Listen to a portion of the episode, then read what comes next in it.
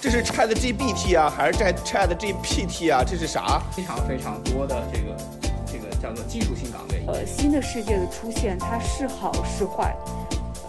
祖宗之法不可变的话，那这个问题就比较大。欢迎各位听众来到我们的第一期名字先不急播客啊。之所以是第一期，是因为我们上一次是第零期，对吧？然后是一个试播。啊，今天呢，我们要讨论一个新的话题，就是时下最热的 Chat GPT。呃，我是好心，坐标硅谷。然后我们介绍一下今天的嘉宾吧，大家打个招呼。Hello，大家好，我是思雨，坐标香港。哎，Hello，大家好，我是李彤，我现在在深圳。哎，各位好，我是刘选鹤，坐标北京。好的，好的，好的。今天我们各位再次在线上相遇啊，聊的这个话题呢，啊，是时下。最热的一个话题，对吧？也是我们可以说最前沿的一个话题了。人工智能 Chat GPT，我想呢，就是先在我们开始之前吧，就是大家可以说一下吧。每个人问一个问题，就是当你们听到 Chat GPT，我相信大家已经在媒体上面听过很多次这个词了啊。当你们听到 Chat GPT 以后，你们的第一反应是什么？你们说你们一个最啊直接的一个反应吧。那我先说吧。嗯，我看完 Chat GPT 的演示以后，我第一个反应就是好害怕。这个听上去非常的不酷，但是我的感觉真的是很害怕啊。那我的感受就是，可能是因为我在深圳的原因，就深圳它是一个大家都热衷于搞钱的城市。我的第一个感受就是，啊，这是又一波的这个这个红利，就是大家可能会扑上去，就像当年去炒比特币一样，或者是什么别的一波一波的新的这个挣钱的机会。逗我吗？我的感觉就是。这是 Chat GPT 啊，还是在 Chat GPT 啊？这是啥？在很长时间之内，我都把它读成 Chat GPT。Chat GPT。好在我是一个北京人，但我的大家对于我这个英语的容忍能力，基本上是可以可以忽略掉这个事儿的。所以，我就是对于我的问题，就是这玩意儿我能不能用？然后我能用来干嘛？我怎么样用它来解放我的员工，或者让员工解放我？就是我就觉得是这样，就是以及对我就核心另外一个问题，就是这个玩意儿在外网，然后用英文使，能不能就是中文它的处理能力怎么样？这个是我的核心问题。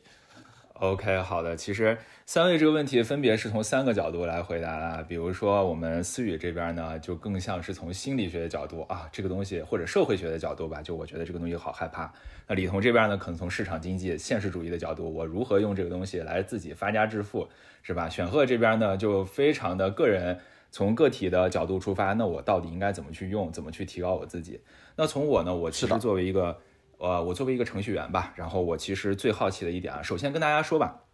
我的背景呢，其实并不是做人工智能的，我也不是做机器学习的，所以我一定不是这方面的专家。那我今天可能谈论到一些点，也绝对不是一个权威的观点，只是跟大家一起做一个分享和讨论。如果有任何的呃错误的话，希望大家能够指正。然后其次呢，我自己最感兴趣的一点就是这个东西为什么这么牛。我相信大家听这个机器学习以及神经网络、人工智能这个词，一定不是一个新词，不是个新鲜词。但为什么在二零二三年初，啊开年的今天，我们会对于这个词如此的在乎？这是我想问的一个问题。所以啊，我追溯了一下，呃，不才当年其实也是学过一些神经网络。呃，机器学习相关的课程啊，甚至机器学习学了两遍，但是我现在呢，基本上不记得个啥。但是我可以是因为第一遍挂科了吗？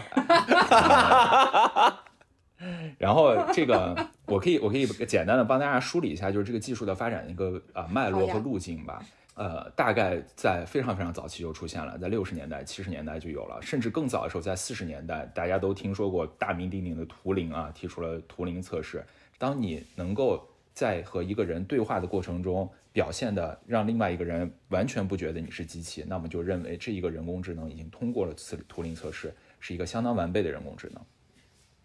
之后的发展其实就基本上集中在学术研究这个层面上面，特别是像神经网络。之后就是大家其实听的比较多的机器学习，我认为是一个非常简单的一个理解。如果大家学过高中数学的话，一定会记着一个概念，叫做线性回归。这是在高中数学里的内容吗？我也没有学过。对呀，这是在高中数学里的内容吗？你不要乱讲啊，营造焦虑吧，你这是。没关系，这是小字部分吧？小字部分。对对对，我们可以我们可以继续说嘛。就是大家其实如果不知道什么是线性回归的话，可以这么认为，就是机器学习呢是想让一个啊数学上的一个曲线吧。越来越拟合到我们真实世界当中发生的这么一个曲线，在过去，大家会经常听到这样子，就是我们说大数据，大数据，就是我们需要有大量的数据进来，对我们这一个数学模型进行一些训练，在训练之后，这些数学模型就可以针对我们这个数据去做出预测。比如说，我们拿一张猫的照片，告诉它这个是猫；拿一张狗的照片，告诉它这一这个是狗；拿一张选鹤的照片，告告诉他这个是选鹤。那这个时候，我们的机器就可以去辨别动物。和人物了，是吧？直到二零一八年的时候，有一个跨世纪的一个横空出世的论文，叫做《Attention is all you need》。这个论文是谷歌的，然后他发明了一个新的东西，叫做 Transformer。这个 Transformer 和之前的机器学习，包括深度学习有什么区别呢？在于这个 Transformer 给了我们一种能力，叫做大力出奇迹。我在。此之前，它在一些自然语言处理的时候，它只能以线性的方式去处理训练的数据。当你的训练资料大到一定程度的时候，它的速度就太慢。直到这个 transformer 的出现，让我们的训练可以以一个平行的极高速的方式开始。所这个 transformer 的 T 就是 GPT 的 T。啊，我有一个问题啊，我想问，就是在这一步跨生的过程当中，其实最核心的一个变化，或者说有一个极大跨越的这个能力，是出现在芯片领域还是算法领域？呃，其中这个跨生啊，我前面其实省略了很多很多。之所以最近的神经网络、深度神经网络火起来，是因为我们的硬件的发展，特别是云计算啊、芯片的发展，才能让我们之前七八十年代。的一些思想在现在付诸实践，然后呢，从我刚才说的我们的训练速度慢到训练速度快，这个不是硬件的提升，而是我们算法的提升。这个算法能够更好的去利用我们现有的硬件，以更高的效率去利用我们现有的硬件，所以它是一个质的提升。但是在我们发明 transformer 的二零一八年，没有人知道 transformer 的能量有今天这么大。大家发现，我可以不停的去堆算力，往上加这个参数的时候，参数可以认为是我们这个模型的复杂程度。我们不停的去往这个模型里面增加它的层数和复杂程度的时候，我们发现这个模型出现了一些神奇的变化。在之前，它就是一个音，就是让我们感觉它就是个聊天机器人。但在之后，我发感觉它就像一个真的人一样，它什么问题都可以回答，就是我们今天所用到的。Chat GPT 给我们的这样一个，呃，这样一个感受。而今天我们想要展开这个问题，其实并不是想要聊技术里面的细节，更多是想要展开想象一下，我们人类，我们四个人，包括我们所有的听众坐在这儿，今天这个世界其实已经在发生一个翻天覆地的变化了。我们现在遇到的这一个时刻，可能就是电灯发明的那个时刻，可能是蒸汽机发明的时刻，可能是互联网发明的时刻，可能是个 iPhone 时刻。好的，呃，感谢郝老师的这个历史讲座。我有一个问题，就是这个问题确实是我的这个感知上来讲跟大家不是特别一样。我觉得这很有可能是因为我们大多数的人没有相关的技术背景，所以我们没有那种明确的感知，好像在就我因为我们看到大量的媒体都在讲这是。这样的时刻，the moment，但是为什么我们自己没有这种感觉呢？我我自己就没有觉得说这个是什么什么什么时刻。那到底它会怎么样影响我们？我觉得目前的所有文章都很虚。我们无非是见到了一个很能智能够跟我们交通的，呃，智能跟我们沟通的人而已啊。为什么它会是那么大的影响呢？我我不太懂。呃，我觉得我其实听到一个观点非常的有意思啊。呃，我不知道大家在非常小的时候用有没有用过电脑。那个时候的电脑特别早的时候，大概九十年代的时候，那个时候的电脑非常难用的。那个时候叫做命令行模式。再之后呢，电脑是的，之后的电脑呢进入到了图形界面模式。那个时候大家看过乔布斯传的都知道，乔布斯从施乐学到了鼠标，对吧？然后做出来的一个图形界面，叫 Macintosh，就是现在的 Mac。然后微软学过去了以后，做出来了 Windows。所有人都用到了图形界面的电脑。到今天的 Chat GPT，它的出现，其实 Chat GPT 本身它并不是一个特别说超越一切先进的科学的模型发明，并不啊。但是为什么 Chat GPT 如此的让人震撼呢？是因为我们可以认为它开创了一个人和电脑全新的交互模式。它不是基于键盘的，它不是基于命令行的，它也不是基于图形的。它是基于我们人最擅长的语言的，并且电脑今天它可以听得懂人最擅长的语言，它也可以说人最擅长的语言。这是一个交互时代的跨时代的变化，而交互的变化将带来巨大的变革，因为我们都经历过，比如说从鼠标键盘和电脑的交互，以及从我们的这个手机屏幕的交互的一个转变，大家都知道这意味着什么。李彤，我我补充一下好心的，我补充一下好心的东西啊，就是首先第一个就是，呃，首首先你对于一个技术它的革新的没有感知，就是其实是很正常的，就就包括好心刚刚举那个例子，你你可以再想另外一个例子，就当汽车刚发明的时候，对吧？四个轮子加个椅子，对于马车车夫来说，觉得我的马车那么繁华，对吧？里面各种真皮座椅什么的，你你这四个轮子加个椅子是个什么玩意儿？但回到好心说的这个。真的是，我觉得 ChatGPT 最牛最牛的地方就是它改变了我们跟机器的一个交互模式。我举个最简单的例子，就是比如说我最近我最近在学英语嘛，然后我就在想说，我可以用 ChatGPT 做什么东西。我最开始用的时候，差不多是二零二三年的一月份用 ChatGPT，就那个时候还是 ChatGPT 三。然后我拿它说，我能不能我拿这个东西来训练一个英语老师出来给我玩一下。然后，呃，刚开始的时候，我跟它的交互非常有意思。你会把它当做是一个拟人化的东西，你甚至会用敬语，这这是我自己的个人经历啊。你甚至会用敬语说：“您能不能给我生成一个什么东西？” 然后 觉得很搞笑。然后到后来，我发现其实不用这样，我直接说我需要一个什么东西，我就很直白的告诉他说我需要什么东西。比如说最开始我说我需要一篇这个托福的阅读的这个题目，你帮我写出来，生成出来。然后他会给你生成一个东西，然后我说好，我现在做这个题，然后我给了答案之后，你要帮我批改，好，他会给你批改。然后我说好，我现在批改完了之后呢，你要告诉我，你告诉我我为什么做错了，然后他会给你告诉你一大堆话，说这个东西做错了。然后哥这个到这里还没有完，你可以到这里还把它当做是一个可以智能交互的工具。到这里为止，我给他下了一个新的指令，根据我们刚刚聊的这些东西。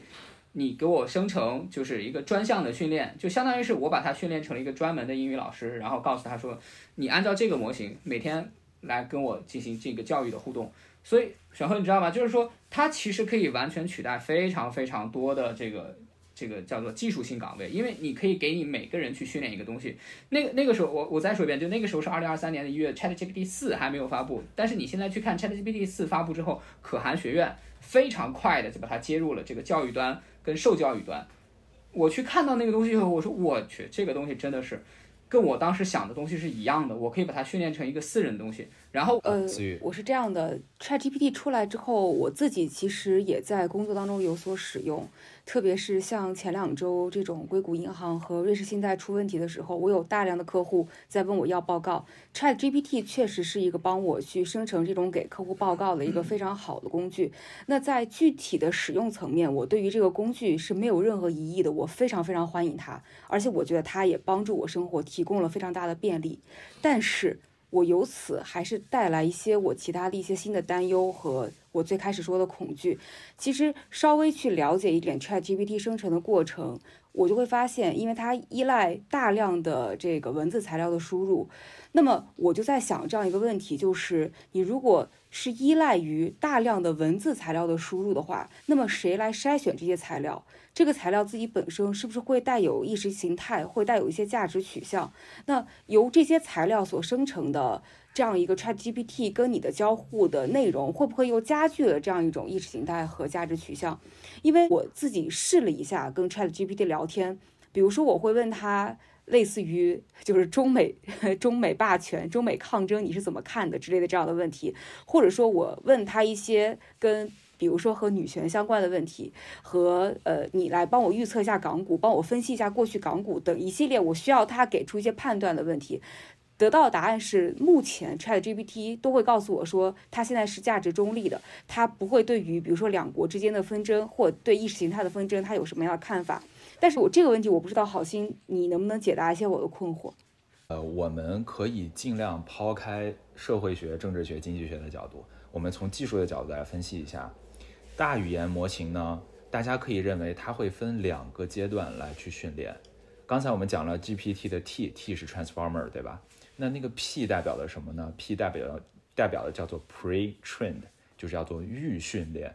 什么叫做预训练啊？我可以给大家举一个例子，这个例子也是我听来的。嗯，就像我们家今天要请一个月嫂或者请一个阿姨，这个阿姨在来到我们家之前，她其实已经掌握了非常非常多的技能了。比如说，她已经会打扫了，她已经会做饭了，她自己的情商和智商。但是当她到了我们家之后，我依旧还需要有下一步。下一步是什么呢？在我们家，我要具体跟你介绍我的需求是什么。我们家什么东西、什么屋子最好不要进去，或者你就不不能进去。你们我们家的什么东西，你打扫的时候要小心一点。我们家做菜的时候，比如说我可能会喜欢清淡一点的，不喜欢太油腻的，等等等等。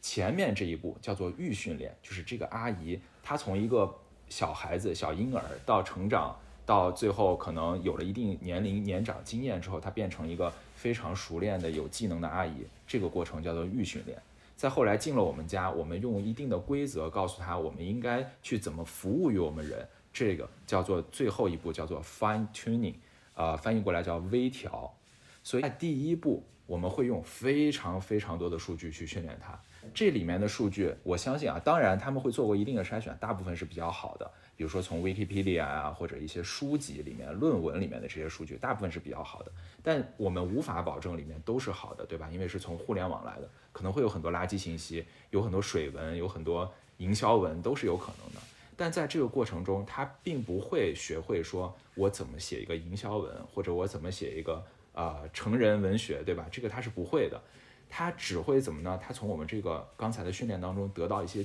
一些能力，这个能力就是他的语言能力，他会知道什么词是动词，什么词是名词。虽然在他脑子中没有动词名词这个概念，但是他使用起来，他可以把动词当做动词去使用，把名词当做名词去使用。甚至中文的一个一词多义，或者英文的一词多义，或者他们俩之间的在不同的上下文情况下如何去对应，这个都在它的模型范围之内，在它的参数范围之内。所以，无论我们前面用的是什么材料，它学会的是语言基本能力，这模型现在还是不能用的。在后面下一步，我们刚才说的 fine tuning 微调，就是要告诉他你什么话该说，什么话不该说。这个时候就需要人去介入了。所以我们在用 ChatGPT，像你说的 ChatGPT 说啊，我是中立的，我不介入国家，这个都是在最后一步 fine tuning 去做的。所以不用过分的去担心前面那一步，我们 pre trained 说里面的东西质量是不是会有良莠不齐，会掺杂了一些坏东西，所以它就会学坏。因为我们一定是可以通过 fine 通过大量的 fine tuning 来去让它变得更好，更符合我们人的想象和认知。以及呃，当然了，fine tuning 这一步其实是需要我们人工介入的，也需要大量的人力，包括标注。除了 fine tuning 之后，还有最最后的一步。我们不知道大家在用 ChatGPT 的时候有没有发现，你在每个回答的时候会有一个呃大拇指或者有一个往下的倒赞，对吧？这一步叫做叫做强化学习，就是当你对它真正回答的问题提出好和不好的时候。实际上就会对这个模型它最后的价值取向做出一个呃影响，做出一定的影响。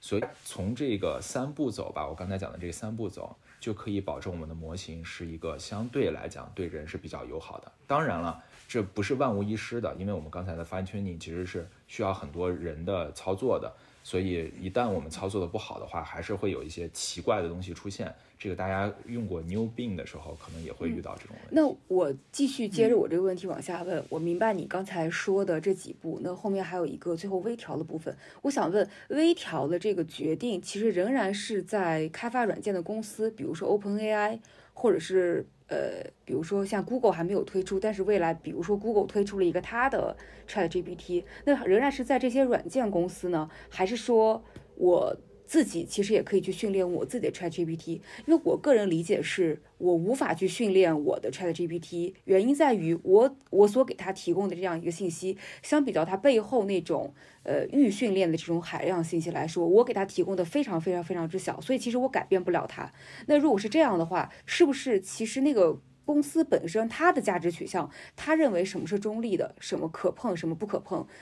这个？就是它的价值取向这件事情是比较重要的，或者说建公司的一个价值取向。因为之前我好像还看到一个新闻，就是 Google 他们的一个应该是 AI 工程师，非常 senior 的 AI 工程师，呃，应该也就是在担心 ChatGPT 或者说 GPT 技术，它的发展过程当中所产生的这种道德能力而被公司给开除了。我印象中我有看过这样一个新闻，所以其实这个确实是我担心的，就是说这个信息的 gatekeeper，这个信息是谁来保护，呃，谁来保存，谁作为，呃，这个谁来判断它是否中立，谁来判断它是否带有正确的价值取向，这件事情，如果我们大家做不了，就全部有赖于那个软件公司，那这个软件公司谁来保证他们是可以中立的？嗯，我觉得这个问题其实也是可以用技术来回答的。我们在前面说的一步就是预训练的大模型，对吧？这个预训练的大模型是可以共享，哦嗯，包括现在我们的这个 GTP 的模型，呃，它也是开源的。如果大大家去下载的话，其实自己理论上来讲可以下载一个下来，而且它的大小并不大。就是我们刚才其实听过，它需要非常非常多的资料去训练，对吧？这是它的训练过程，确实是需要非常多的的资料。比如说像 GTP 三，它需要四十五 TB 的一个训练资料，但是它最后产生的这一个模型参数其实是不大的，甚至我们个人的硬盘都可以装得下。而我们去使用这个模型，我们是完全可以自己去使用的。这样下来的话，就变成了我们掌握大语言模型的这个预训练模型，是技术门槛比较高的，可能有非常雄厚的资金才能去训练这样的模型出来。预训练就像我们第一步啊，训练一个保洁员。但是你把一个保洁员请到你们家，告诉他怎么去打扫屋子，这个其实难度并不高。甚至比如说我们四个人，假如说开一个公司，我们把我们公司的文档告诉这一个预训练的模型，说，哎，现在你根据我们这我们公司的文档 fine tune 一下，然后之后给我们公司当一个小秘书，可不可以？完全可以做得到，完全可以做得到。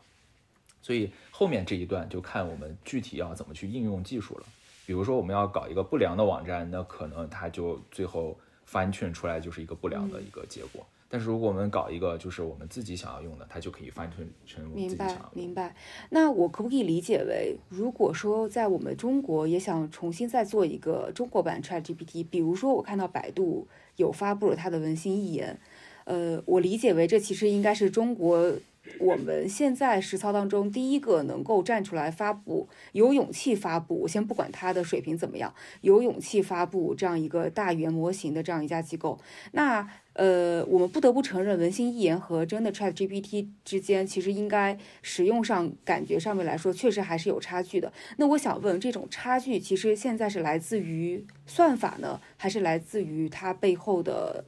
呃材料、学习材料？呃，我觉得这个问题也挺好的，因为最近其实文心一言也非常的火，对吧？发布的时候其实引来了群嘲，包括股价也降了百分之九。但是其实我希望就是咱们这个播客，包括咱们这个播客的听众，能够比较客观的去看待这件事情，就是不要跟着大家看到大家群嘲了，我们也去群嘲。其实我个人认为啊，当然我不是专家，但我个人认为事实并不是这个样子。确实，无论是 OpenAI 也好，还是像 Google 啊、Facebook 这样子公司，他们在大语言训练模型这个训练包括研发当中是非常非常领先的，这个没有问题。然后放眼世界，他们也是相当相当先进的，可以说领先其他国家一个身位。但是能够像百度这样的公司，包括可能未来还会有更多的中国公司会去研发，他们能够在这么短的时间内发出自己的这个模型，这个大家一定要注意，他们并不是在看到 ChatGPT 出来的时候说，哎，我们现在在开始研究，然后我们开始研究出来文心一言，三个月之内把它发布出来，绝对不是这样子的。一直都是有技术积累的，包括我们中国的科研团队、各个企业的科研团队和学术的科研团队，一直都是在人工智能领域是紧紧跟随的。那 GPT 这件事情，其实打击的不光是原来在呃中国的研究人员，其实在美国的很多原来研究我们说的那种专有领域的小模型的这些研究人员，也是深深受到打击的，就是相当于一个技术路线上面的一个改变。相当于我们一一棵树可能有一个主干都直接被砍掉了，要大家发现另一个主干才是正道正道这样子的。所以其实这个震撼是无论对于美国来讲，对于中国来讲都是非常大的震撼。但同时也是一个好事儿，就是我们中国人从来在跟随上面，我感觉没有输过。啊，也许我们并没有做出一些非常突破性的，像 ChatGPT 这种就是有有感觉像颠覆效应的一个东西，但我们在跟随上没有说过，且。我们在当下这个时刻，我们并没有被拉得很远，我们是非常非常接近的。我们能够推出文心一言来来讲，就已经是一个呃非常优秀的一个表现了。对，然后再回到我们具体的技术问题上，我们中间的究竟差距在哪儿？这个差距确实有一定程度上是算法的差距，因为 GPT 它其实算法的核心原理，这些论文都是公开的，大家都是有的。但是当你要把它做成一个真正可用、能够能够放在云平台上面去训练，并且能够接收那么多呃参数，然后最后还不会训练的呃偏了的这种结果的话，它其实是需要一定工程上的技术的，就是你在工程上你需要把它做得很好、很精致，然后需要有很多的经验，你才能够真正的让它达到最后的一个效果。所以我相信我们在核心技术上并没有差距，但我们可能会在工程上有一些差距。然后另外一个，从我们中国的角度来讲，我比较担心的一点啊，就是在我们刚才一直在说大力出奇迹，就是你堆越多的算力、越多的芯片、越多的服务器上去，你的这个模型的表现可能会越好。这个就是 GDP 三到 GDP 四它给我们的一个启示。那我十分担心就是芯片卡脖子这个问题，就如果芯片。呃，对于我们国家来讲是非常稀缺，算力非常稀缺的话，那可能在未来的这个竞争当中会影响到我们这个模型的一些准确性和能力。啊，嗯，我有一个感觉，我觉得如果是按照好心最开始回顾历史中，他对于这件事情的定性叫做改变了交互模式的话，那就是他的原话叫做让我们人类可以用最熟悉的方式去跟机器进行交互。所以我觉得现在大家的担忧错了。就是我觉得大家现在普遍的担忧是它会替代我，我觉得不一定是。就好像是说最开始人类与计算机的交互必须要有非常专业的代码才能够知道说怎么跟它交互。第二步的时候，至少你能够精确的使用鼠标和键盘，你才能够跟它交互。所以你会发现，经过了第一代之后，那普所有人几乎所有人都可以跟电脑产生交互了。除除了什么呢？除了比如说老眼昏花的老人，他可能看不清楚那个鼠标。然后呢，搞不明白之间的这个点完点击完之后的交互关系，除了这样的人之外，他们基本上都能跟电电脑交互了。那到了第三代，也就是到了现在的这种交互模式，就是直接用语言进行交互的话，那应该是把他们也能纳进来。所以我不觉得这件事情是一个替代的事情，而是一个。它能够裹挟更多人进入这个所谓的互联网时代，或者进入所谓的互联网时代都已经是太落后的一个词了，就进入所谓的人工智能的这个这个这个机器处理这个时代。所以我觉得这应该是 ChatGPT 可能带给我们的真正改变吧。我觉得它可能未必是在替代所有人的工作，而是让所有人都有机会去，嗯，几乎零成本的进入这个现代的这个体系。我觉得会是这样的一种。我可能不是特别同意。我觉得 ChatGPT 我的使用感觉是，就以香港中环来说，它的发展，我相信可以至少让香港中环四分之一到五分之一的人失业，我觉得这点是没有任何问题的。而这部分失业的人，你要怎么样通过机器学习，怎么样通过掌握这个工具重新再就业，这是下一步你需要考虑的问题。但我觉得。呃，ChatGPT 的出现确实，因为它的生产力太强了，它一定会让很多的低端劳、低端文字的劳动工作者，低端或者说你的工作主要是与非常基础的 Excel 数据和 PPT 数据等这些文字民工，它会让一批这样的人失业。所以我觉得这个是属于我们所有的现代人吧，都需要去呃。给自己做一个警醒，并且需要去努力去持续学习的这样一个过程。对，我觉得就是两位讨论的这一点其实特别好啊，就是我们看 Chat GPT，它如果真的要代替什么的话，它到底代替的是我们的工作，还是代替的是我们本假装在工作的那一个部分？比如说选赫刚才说的啊，说我们呃在上一个时代，我们用的是鼠标键盘去控制电脑。我不知道大家记不记得那个时候会有一个计算机等级考试，就是你如果要通拿到这个证书的话，你需要知道这个计算机等级考试。没错没错，就是计算机等级考试那个还有一个证书，就是你要怎么操作电脑，什么左键右键，然后你的这个办公软件要怎么去用。包括像我，我本人学的是软件工程。其实我我就是说，如果我需要编一个程序的话，我要怎么用编程语言，用一个数学思维、系统性的思维去告诉他，我应该这样去做。可能在未来，就是这些工作当中的搬砖的成分和套路的成分，就将被大大的简化。我相信现在社会上面其实有很多很多工作都是有套路性质的。比如说我们请的一些中介，他们帮我们写文书，其实他们写文书都是有模板、有套路的，对吧？那这个模板套路，你绝对套路不过 Chat GPT 或者 GPT 大语言模型为基础的这样的一些人工智能。同样的，我们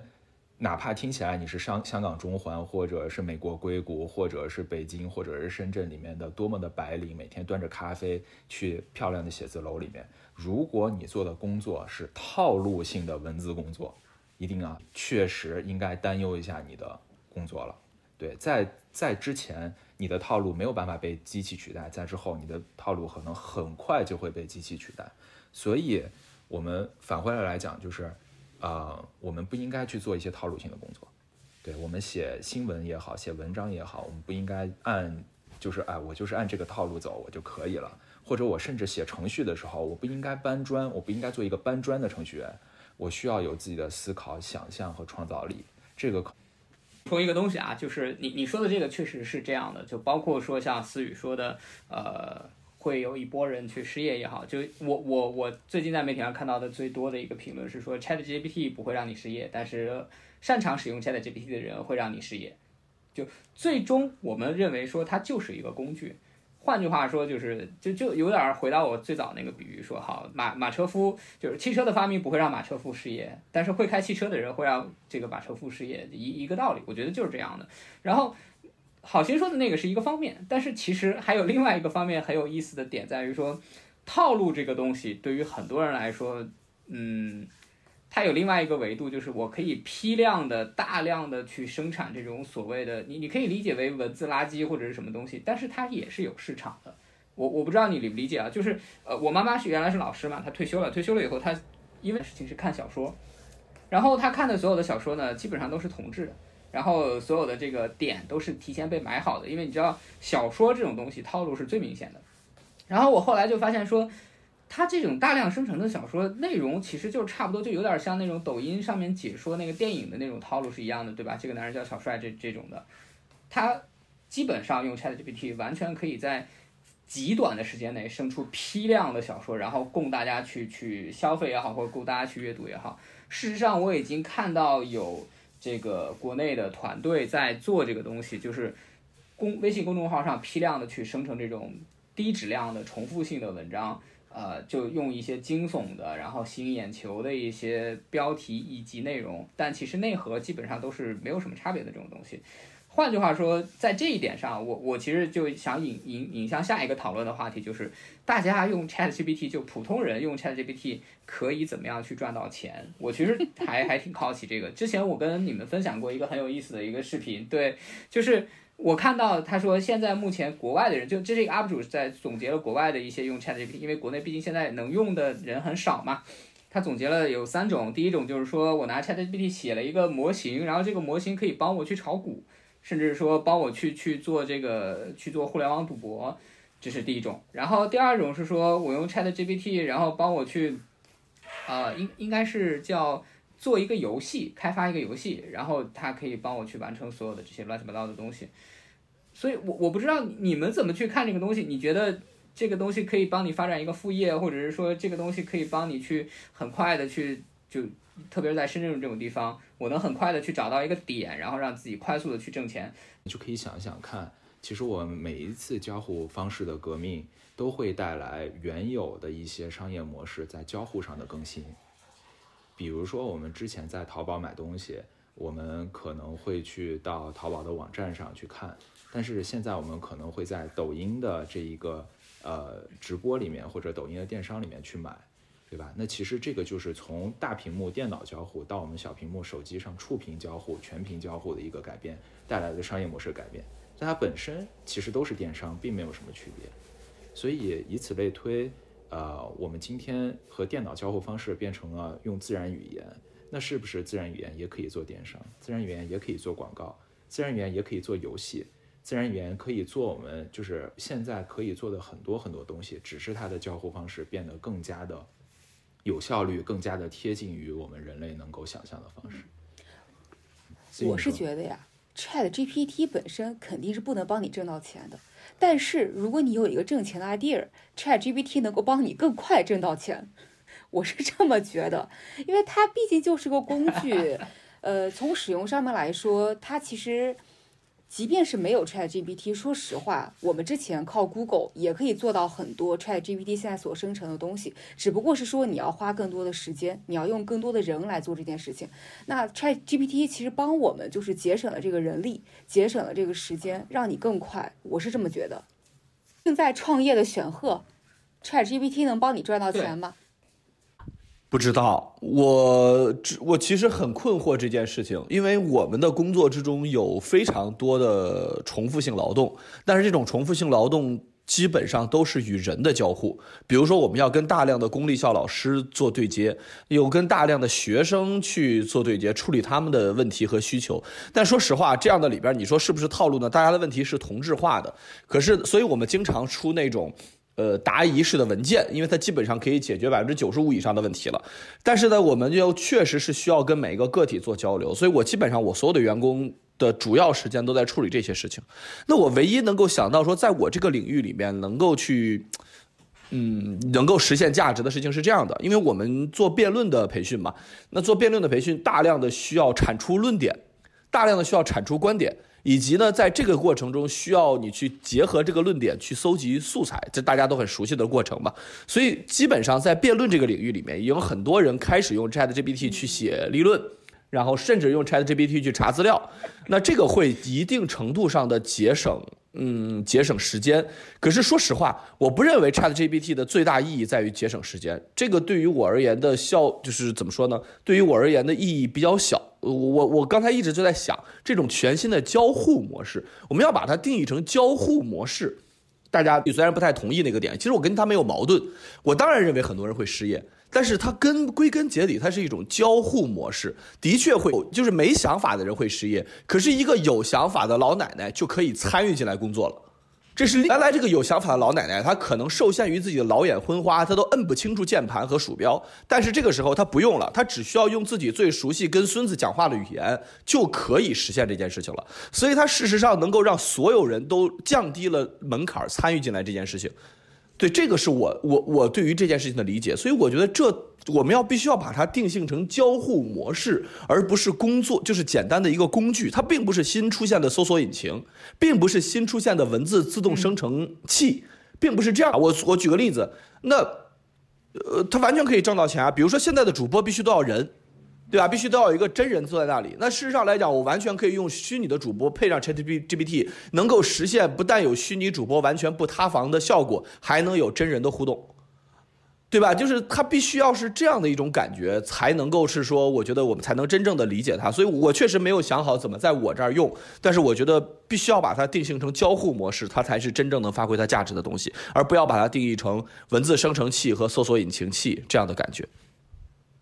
非常对。非常对，李彤。好，我我我我我我补充我补充一下，选赫啊，就先说到你这个这个搜索引擎这个东西，其实是打到了点，因为我呃我说实在的，就我们聊到的很多的东西，我在一月份的时候都都都去试着用过，比如说思雨所说的那个信息污染的问题，比如说说这个这个这个搜索引擎这个问题，我最开始的时候做拿它。确实是当搜索引擎的，我因为我当时有一个非常巨大的担心，我说如果说 ChatGPT 变成搜索引擎的话，那有一个很大的问题。原来我们拿谷歌搜索的时候，或者拿别的搜索引擎搜索的时候，它给你呈现的是所有的结果。它你如果用 ChatGPT，它给你出现的结果都是它经过筛选的结果，那这个事情就就就大条了。就我看到的就是你灌输给我的东西，但是。再往后，我再去用它的时候，发现不是，它不是这个样子的。就就刚刚好心解释技术理论，我就不说了，就刚刚好心解释那套东西。然后我发现它还有另外一个问题，就是它并不是给你呈现一个呃完全客观中立的结果，或者是说它有时候甚至会根据你的跟他之前聊天的倾向性，它会给你一个错误的甚至是虚假生成的一个结果。我之前做一篇文章的时候，就我写一篇文章的时候，我我让他给我去。整理出一些这个相关的资料，然后我发现这些资料里面有一些是有问题的，我明显一眼看出来假，然后我就发现他有这个问题之后，我就让他在给我所有的资料的时候都附上一个消息来源，我说好，你给我一个关于什么什么，举个例子吧，比如说关于这个关于这个俄乌冲突这个事情，呃，各各个国家的媒体是怎么看的，并且你必须给我附上消息来源。当他给我附上消息来源后，我就可以去做二次核查，发现这个东西是不是他，因为确实他给我附上的有一些消息来源，那个链接是打不开的，非常神奇，就点开以后四零四，点开以后就是四零四的，然后我就会发现它并不能当做一个搜索引擎。然后回到刚刚选赫所说的那个，再在在我们再去讨讨论说它改变了我们的交互模式的时候，我觉得它最大的价值就是我刚刚举的那个第一个例子，就是它每个人都可以有一个自己的一个专属的一个专业性的一个东西。举个例子来说，刚刚那个呃，我去给我自己训练一个英语老师这个事情，我们去社会上去聘请一个英语老师，或者说特别是成人去找一个一对一的一个英语老师的成本非常非常贵。但是我如果用 ChatGPT，我就可以有个专业的一个英语老师来去帮助我去学习，那其实是节省了非常多的成本。同样的，其他的，比如说工程师会不会这样？我不知道好心你们这个行业会不会有这样一个担忧，或者工程师其实所有一般的普通的人可以快速的用低成本拥有一个专业人士，我觉得这个才是改变时代的东西。包括我刚刚说的电商那个东西啊。举个例子，我们之前去聘请一个专业的去做电商销售的，无论是营销策划也好，还是说去做这个销销售的人也好，那那年薪开的是很高的，对吧？但我如果有一个专业的这个，我如果自己训练出一个 ChatGPT 的人来去帮我去做这件事情，我可以非常低成本的去做这件事情。比如说举个例子，我训练一个专门做电商营销的一个这个 ChatGPT 程序，然后我去卖我们山西的苹果，我完全不用聘请这些人。但是回过头来，另一方面，越来越多的需要跟人打交道的事情会变得很有价值。我那天其实呃也也跟你们分享过，就是说我们发现 ChatGPT 最核心的问题在于说，我们需要不断的去精准的去控制我们的语言表达和语言输出，才能够让它训练的更好。真的是这样的，你去跟他去聊，如果你的表述不够好，它给你生成的结果就不够好。换句话说。我们要训练自己的一个基本能力，就是好，我们把自己的语言能力训练好。我们要训练另一个基本能力，就是我们跟这个人的打交道的能力要做好。那两个其实是一个事情。不应该插入诉说的广告。好，你先先给我们账户捐个五百万，赶紧的。没错，呃，李彤，我觉得你刚才讲的是对的，就是我们对于 ChatGPT 的训练，帮让我们让它吧。帮助我们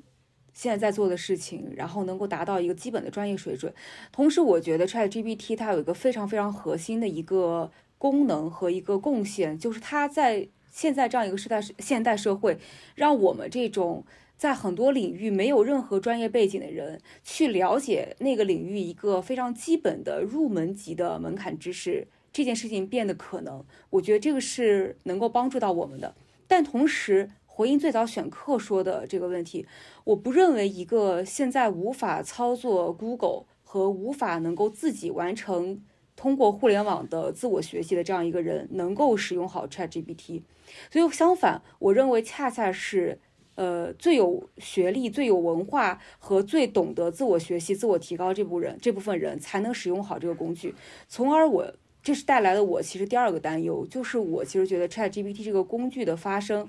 我非常欢迎它，但我仍然认为它一定会加剧整个社会的知识鸿沟。知道越多的人，他有方法能够知道更多，去处理的更快；而不愿意学习和不愿意去了解的人，他一定会被这个时代更快的淘汰。这是我所担心的。呃，我为什么担心这个点？是因为我认为，人类其实是很懒的。现在我们都说自己生活在一个现代社会，但其实我们的基因里面写的还是就是五百五百万年以前。有这么长时间吗？很多很多年以前，大家人类还是原始人的时候，那个基因是没有改变的。所以我不相信一个 ChatGPT 的出现，它就可以让现代人整体的一个知识水准提高到一个层次。我不认我不这么认为。相反，它可能会让大家更不愿意去记忆东西，更不愿意去学习东西，因为他会觉得，大家可能会觉得，当我需要什么的时候，ChatGPT 帮我就好了。所以这样很可能就是在知识结构上也好，在大家的认知水平上也好，呃，甚至于就是本身的个人能力储备上也好，都会有一个非常巨大的悬殊。这其实也是我对于这个技术为什么会让我感到恐惧和让我感到害怕的一个点。而思雨刚才的表述让我想到了我自己认为，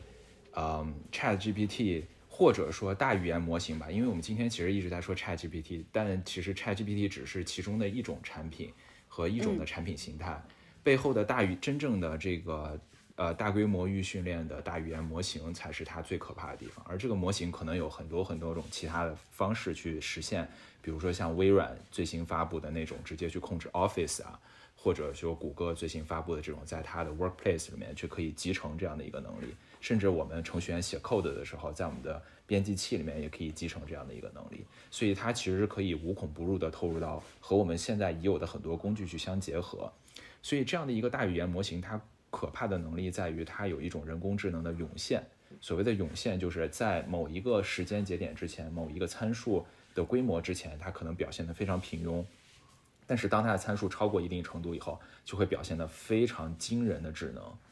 呃，这种涌现其实就会带来刚才思雨所提到的这样一个问题：人类是懒惰的，并不是所有人都这么喜欢新鲜的知识，并不是所有人都富有强烈的想象力，并不是所有人都会对未知感到兴趣。那这个时候会不会我们会养出来一堆懒人啊？曾经那个。呃，写呃《人类简史》的那一个作者，他其实写了一本书嘛，里面也提到了说，未来的时代有可能就是一个 AI 时代。那 AI 时代可能存在两种人，一种人叫做 AI 之上的人，就是他们可能是负责去打造 AI、提升 AI 啊，然后进一步找出更强 AI 的人。另外一部一部分人叫做 AI 之下的人，他们可能只是某种程度上、某种意义上被 AI AI 所统治的一统治的人。其实，甚至我们在我们现在的社会，我们也能。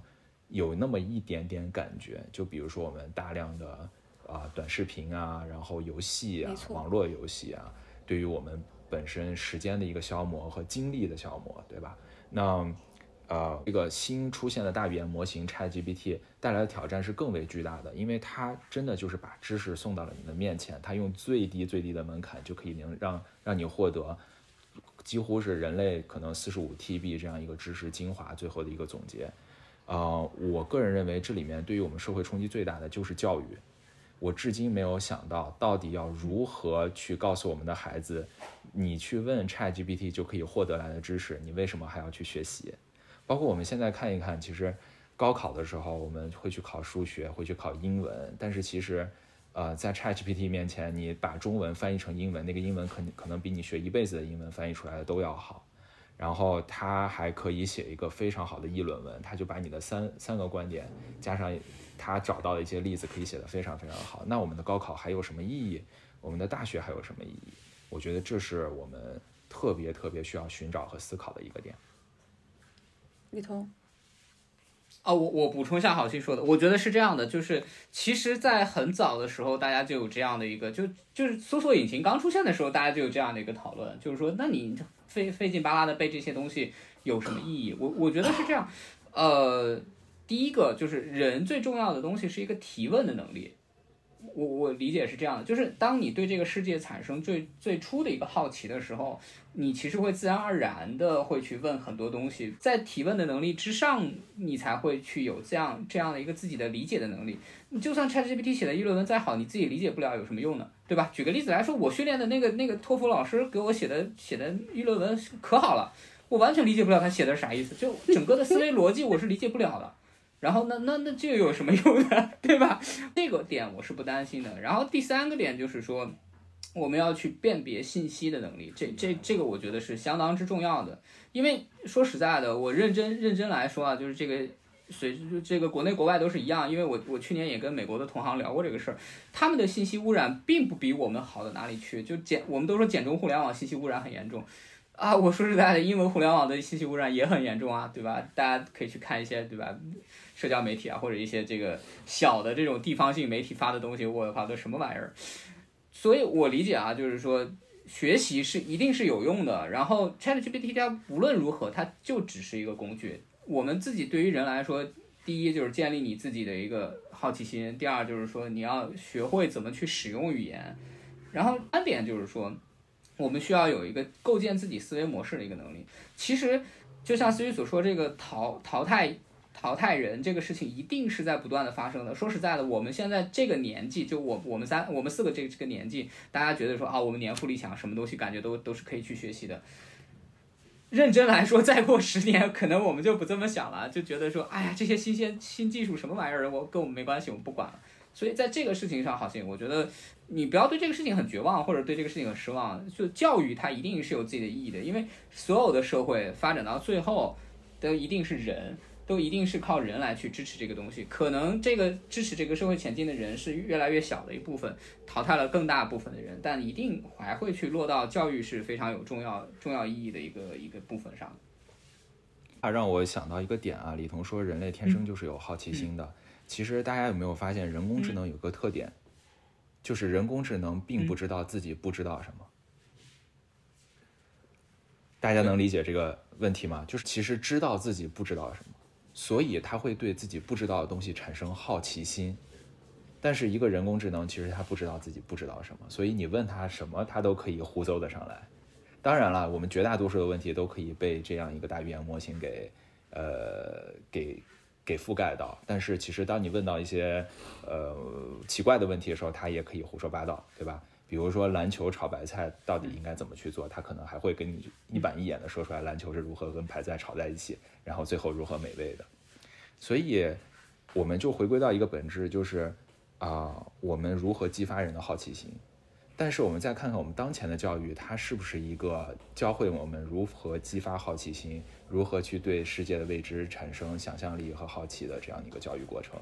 很多时候，我回顾我自己的教育历程吧，我感觉可能并不是的。我们在工业革命之后的这样的一个集体的呃义务教育吧，或者国家主导的一个教育模式，更多的其实是把人训练成一个合格的工人。我可能这么这么认为会比较合适。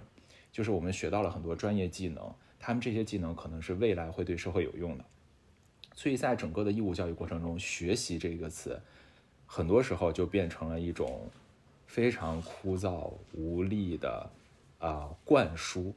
甚至我们的老师可能也不太在乎我们问什么问题，我们好奇什么，他可能会第一时间告诉我们答案，并且告诉我们说，你们一定要把这个答案记住，把这个公式背下来。这个公式可能最后要考，它占的分儿会比较多，这才是我比较担心的一点。我并不担心教育本身，我担心的是我们现在的教育。那教育体系来得及转变吗？我们现在还在那些鸡娃，还在上培训班，还在奥数，还在孩子们量子看书的孩子们，他们来，他们的家长们，他们来得及转变吗？这才是我担忧的。所以未来可能。呃，如果我们真的来不及转变的话，可能会有一些人他们会被这个时代抛下。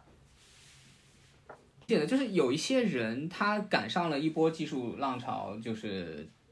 然后赶上另一波技术浪潮，他就会不断的去接纳新的技术，然后不断去推动这些事情。在这个事情上，我没有你那么担忧，就是我完全没有这个担心。就是你说说啊，我们的家长，我们的家长没有你想的那么保守，我们的家长在很多事情上，就是东东亚人在。教育小孩这个事情上，我认真说，大家都是非常之灵活以及务实的，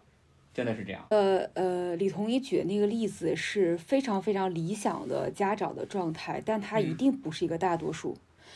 嗯，所以简单来说，比如说以前我们都是靠书本来学习，那书本是一个慢的，但是帮助我们能够更快记，就是更有深刻印象去记忆的这样一个学习的过程。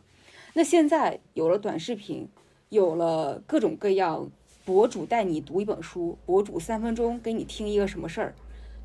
你还看到有多少人会踏踏实实认真去看书，通过这种方式去学习？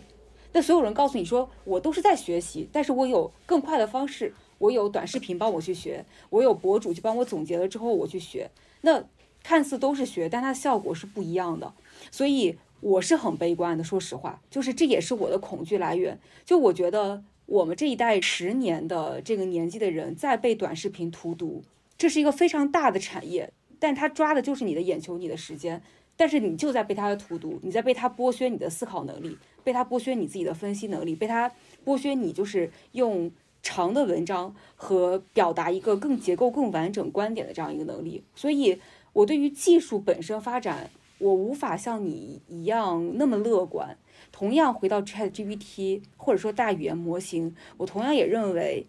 对它是可以让我们用一种看似更快的方法，看似不同的交互方式去学习。但由于它的知识整理和它给到你的信息太快了。那人类是喜欢这样快的东西的，能够让我有一个及时反馈，我不再需要像以前那样去查字典，我去 Google 翻很多页去找到我想要的论文，然后去通过读论文去得到我想要的信息。现在不用，ChatGPT 上面我搜一搜就好了，甚至于我都不知道他给我那个答案是对的还是错的。那所以从这个情况下来说，我确实没有办法做到你的那么乐观。我觉得不只是教育，可能是一个会。来不及转变的这样一个过程，我觉得很多领域其实都来不及转变，甚至我在想，包括像 ChatGPT，像我们之前已经很热的区块链这样一个去中心化的思想，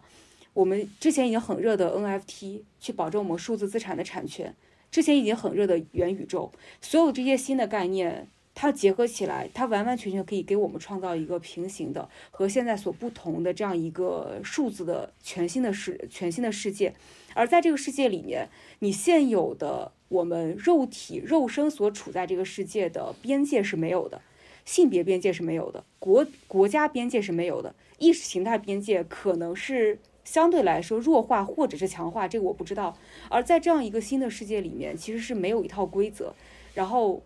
对我来说是完全陌生的。这是我第三个恐惧的点，就是这样一个新的世界的出现，它是好是坏。呃，那没有想好，这个是我的恐惧的来源。讲一下啊，在古代，百分之九十七的人都是种地的，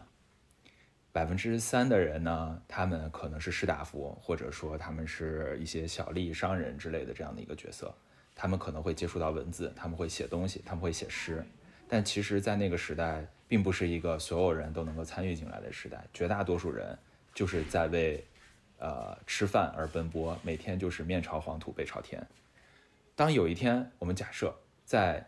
两年之内，整个世界完全翻转，只有百分之三的人种地就可以养活百分之九十七的人，而剩下百分之九十七的人，他们可能都在做跟文书相关的工作，他们可能在去啊做计算机、互联网新闻、金融或者教育。那。这样的一个新时代，对于那一个百分之九十七的老农民来讲，可能就是我觉得非常的恐怖，非常的可怕。怎么会有人不种地呢？五谷不分，对不对？拿现在大家拿给我们五谷，我们能分得清楚吗？我们真的分不清楚。问你怎么种地，你们知道吗？其实并不知道。但这个时代可怕吗？可能也并没有想象的那么可怕。或者，我不知道大家有多长时间没有提笔写过字了啊？那我们现在其实是可以把字就是用电脑打出来，然后打印出来，非常漂亮，所有人都认识。你不需要再写非常漂亮的字。但是如果你去故宫里面去看清朝那些奏奏折，都是写的非常非常漂亮的毛笔字。那现在写毛笔字已经变成了一种爱好，一种艺术。嗯，没有几个人会写毛笔字了。但我们这个时代，王羲之穿越到这个时代吧，他可能会气死，他会发现为什么所有人都不会写字。你们写的这都是什么丑样子，对不对？这这个时代难道不是一个慌乱的时代吗？但其实并不是，是一个大家可以快速获取知识的时代。所以，当一个新的东西出现，当一个变革出现的时候，一定会带来巨大的冲击。但是，当这个冲击我们人类啊开始逐步的去适应，当然这个一定会有阵痛，会有磨合。但是在逐步适应的过程中，我们会发现这个世界是在变好的，就像。电在发明的那个时刻，我们会有很多人触电而死亡。但是我们后来会发现，这个电现在进入到我们千家万户，然后它会被保护起来，它会有短路的这样的一个设置，然后它会有呃备份的电路，所以城市不会轻易的去停电等等等等，它会发展，它会变好。所以从更长期的角度来讲，一个新的工具出现，对于全人类一定是更好的。只是我比较担心的啊，我其实可能刚才表达相对比较悲观，但是我我其实长期来看是一个科技乐观主义者，只是在短期我们一定要想好如何去应对，包括我们四个人以及我们的听众，都应该去想好我们到底应该怎么去跟上这个时代。如果我们还是拿着锄头觉得说我们必须要去种地才能祖宗之法不可变的话，那这个问题就比较大了。是的，因为我会你会发现，就是与上一期不一样。上一期我明确的知道我对思与错，这一期呢，其实我就没有什么特别。滚蛋！其实呢，我就我，其实我就明确，就是我更多的时候是在听你们在讲和去思考这件事情。所以我我可能经过这一期，我最大的改变，就像郝鑫说的，因为我之前一直没有尝试过 ChatGPT，就是一直都没有。然后我我决定从下周开始，我要呃开始给员工下一个指标，就是每个人都要开始给我用 ChatGPT 工作。就是这是真的，就是我肯定对我自自己即使不学的话，你们所有人无论给我教什么东西，你可能需要交两份儿，一份儿是你自己写的，一份儿就是 ChatGPT 写的。然后慢慢的话，你们要给我开始去习惯用这个东西去工作，这可能是我下周要开始的改变，对吧？就是听完这个之后，我的员工 KPI 多了一项，哎，听上去不是什么好事儿。资本家，哼，对，所以我觉得，如果今天我们一定要去结尾的话，我会想说，我们一定要打开我们自己的眼界，